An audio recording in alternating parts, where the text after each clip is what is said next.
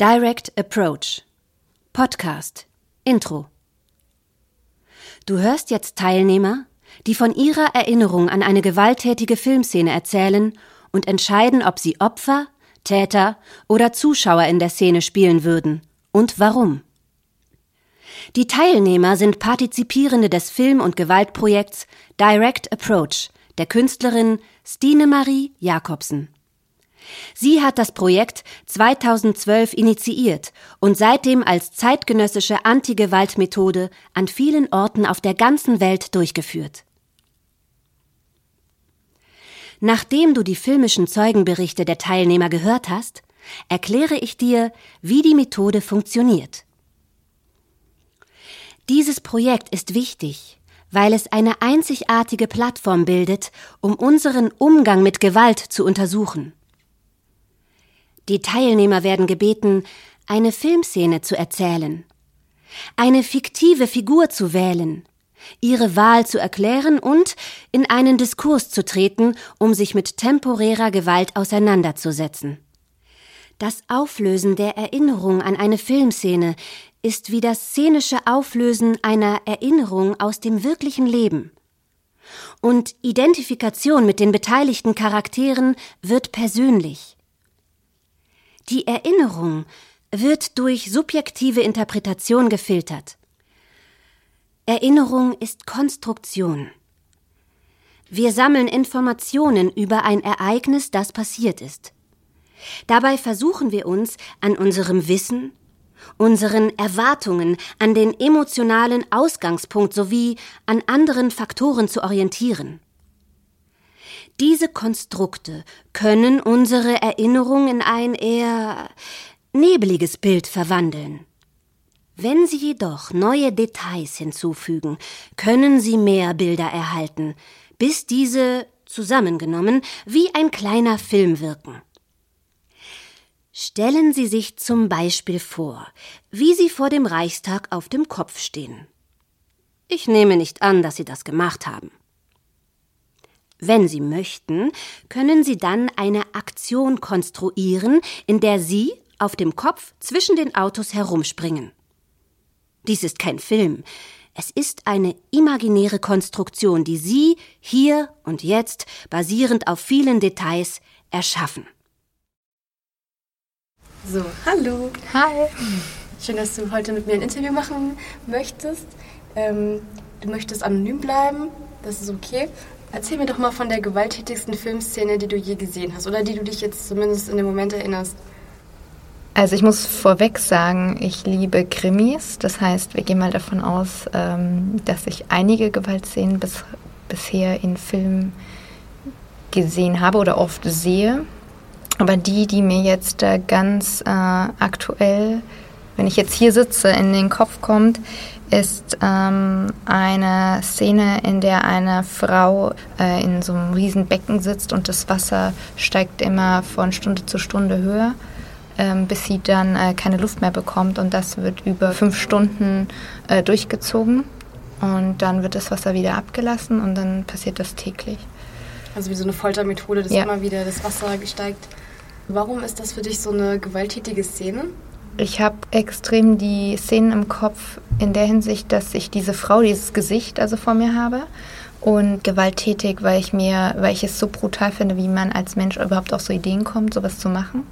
Ähm, ich meine, da ist kein Blutfließen oder sonst irgendwas. Das sind wahrscheinlich die meisten Szenen, die vielleicht, wenn man fragt, okay, was ist eine Gewaltszene oder jemand wurde geschlagen, aber dass da was äh, oder dass da Gewalt auf jemanden ausgeübt wird, ohne dass jemand anders mit im Raum ist. Mhm. Bedeutet, ähm, jemand steht irgendwo anders, drückt einen Knopf, lässt das Wasser hochsteigen, lässt es wieder äh, runterfahren ähm, und reguliert das, hat sozusagen Macht. Also es geht ja auch darum, wer, wer ähm, wer dominiert da irgendwie diese Situation und der andere kann überhaupt nicht, jetzt wie bei einer Gewaltszene, zurückschlagen. Es geht gar nicht. Also der ist ja so unten ähm, so klein gemacht worden, der kann gar nicht aus dieser Situation.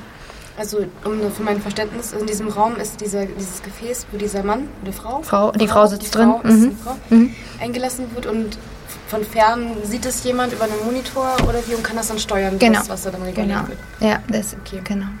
Also gibt es ein Opfer und einen Täter. Ja, das scheint dort klar zu sein, obwohl sie kommt dann irgendwann frei und ist plötzlich wieder da. Sie ist selbst auch äh, Polizistin.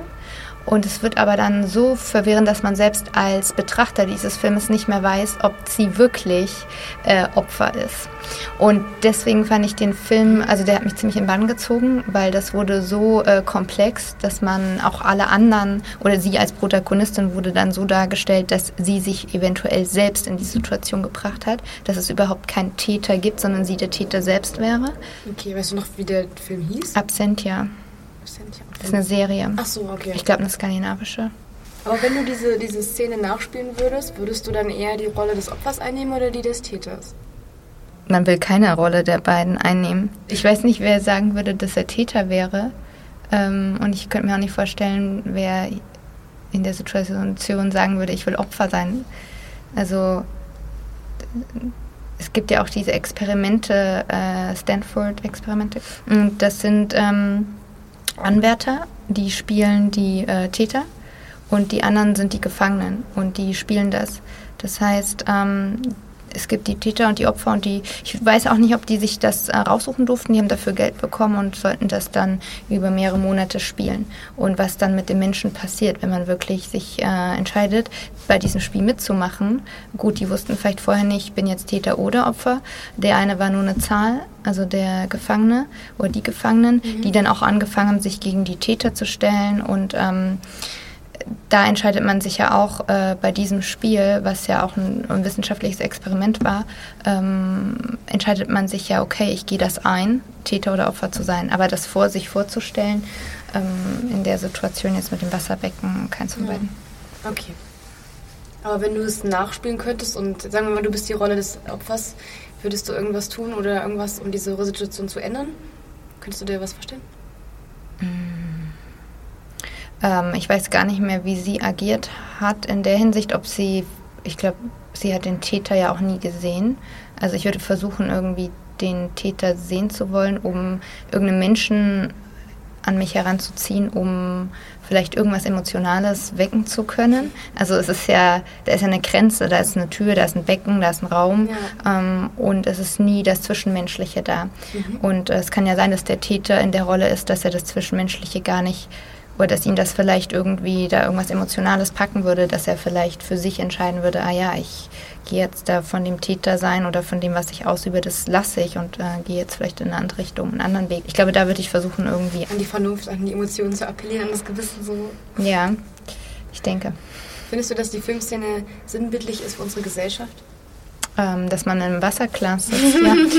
ja, und dass das Wasser einem bis zum Hals steht, äh, ja, kann man sagen, dass... Ähm, es viele Menschen gibt, die, wenn man das als Sinnbild, als äh, Bild sieht, ähm, denen es so geht, definitiv. Das muss ja jetzt äh, nicht in das wirklich das Wasserbecken sein, aber wenn man, wenn man merkt, man kann selbst nicht mehr und es wird, also wenn man Wasser immer spürt, dass immer weiter hochkommt, das, das kommt Panik auf, da kommt Angst auf. Ich glaube, das haben ganz viele Menschen aus bestimmten anderen Gründen, die gesellschaftlich ähm, zum Beispiel äh, auch durch ähm, oder gesellschaftsrelevante Themen, die auch gerade wirklich im Fokus sind. Ich denke, dass aufgrund dessen manche auch das Gefühl haben, das Wasser steht ihnen bis zum Hals. Das sagt meistens so ein Sprichwort, obwohl ähm, das schon nochmal was anderes ist, als dass ich, wenn ich jetzt nicht mehr atmen kann, also das ist nochmal äh, noch ein anderer Punkt, aber kann man schon sehr sinnbildlich so sehen, ja. Und du hast ja gerade eine Filmszene rausgesucht, wo auch die Frau das Opfer ist. Und mhm. du hast gesagt, du guckst viele Krimis. Mhm. Ja, hättest ja auch jede andere Filmszene raussuchen mhm. können, sag ich mal. Aber es ist mhm. jetzt unterbewusst, hast du jetzt die mit der, wo die Frau in dieser ohnmächtigen mhm. Rolle ist, mhm. rausgesucht. So. Würdest du so weit gehen zu sagen, dass Frauen in der Gesellschaft auch mit Gewalt rechnen müssen oder auch eher unterdrückt werden?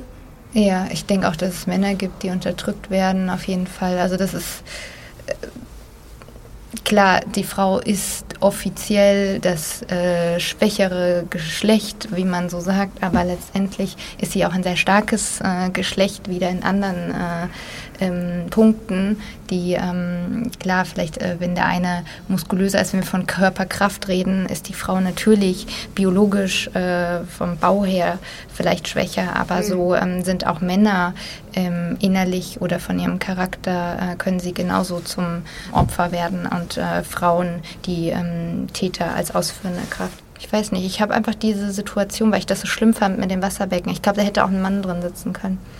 Hm. Würdest du dich selber als gewalttätig bezeichnen? nee. Nein? Nein. Ähm, würde ich nicht nehmen. Nee, ich glaube nicht, dass ich jemanden die Luft zum Atmen wegnehme. Mhm. Mhm. Auch in anderen Situationen vielleicht? Jetzt nicht in dieser Filmszene? Mhm. Oder wo würdest du vielleicht Gewalt anwenden?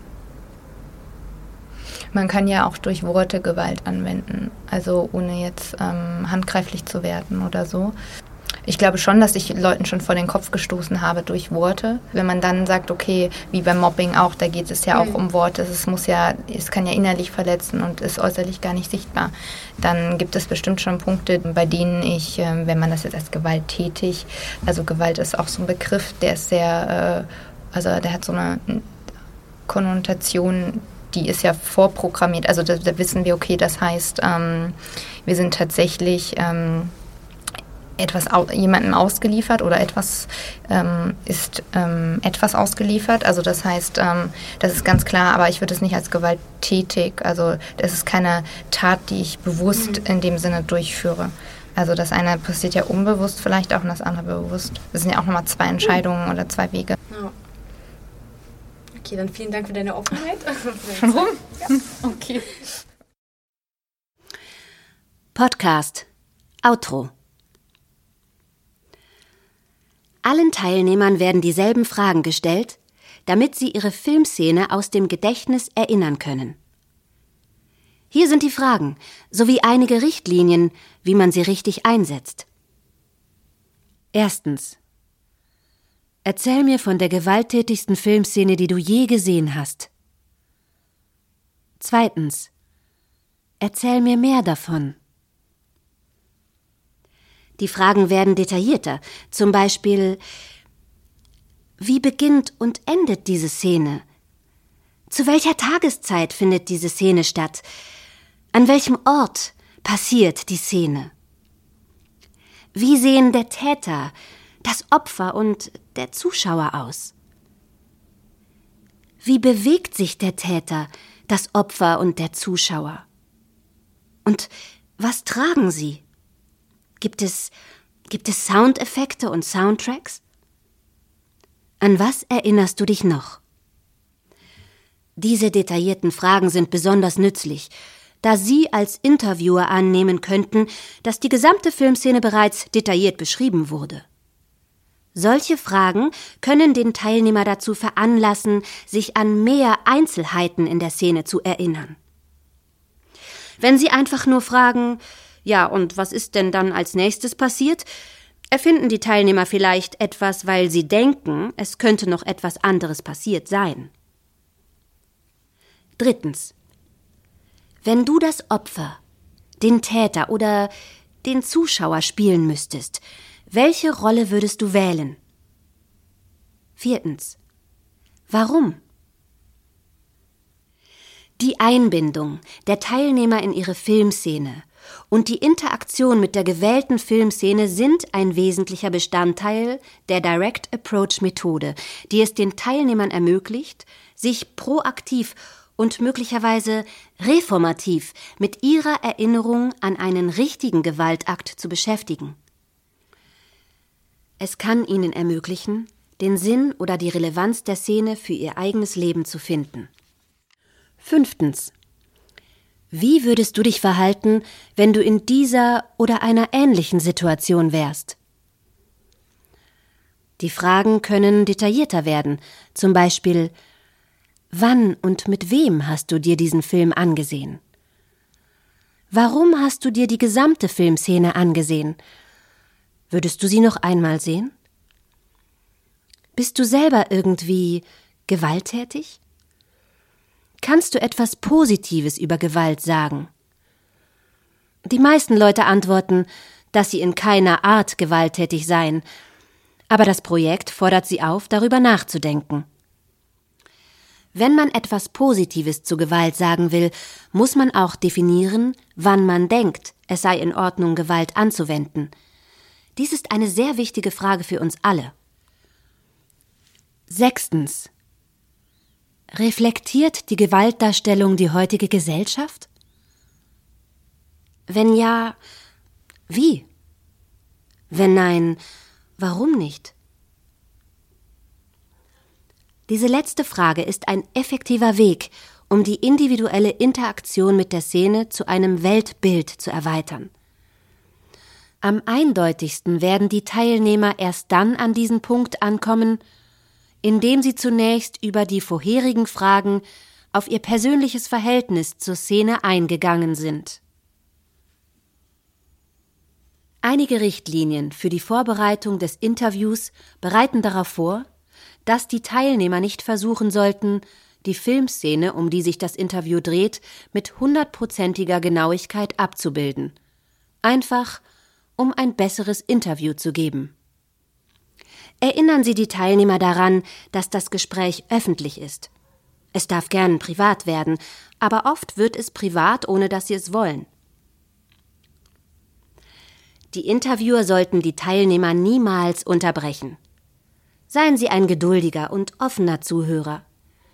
Drehen Sie den Fokus von sich selber weg, um Ihre Aufmerksamkeit auf die Teilnehmer und ihre Geschichten zu richten.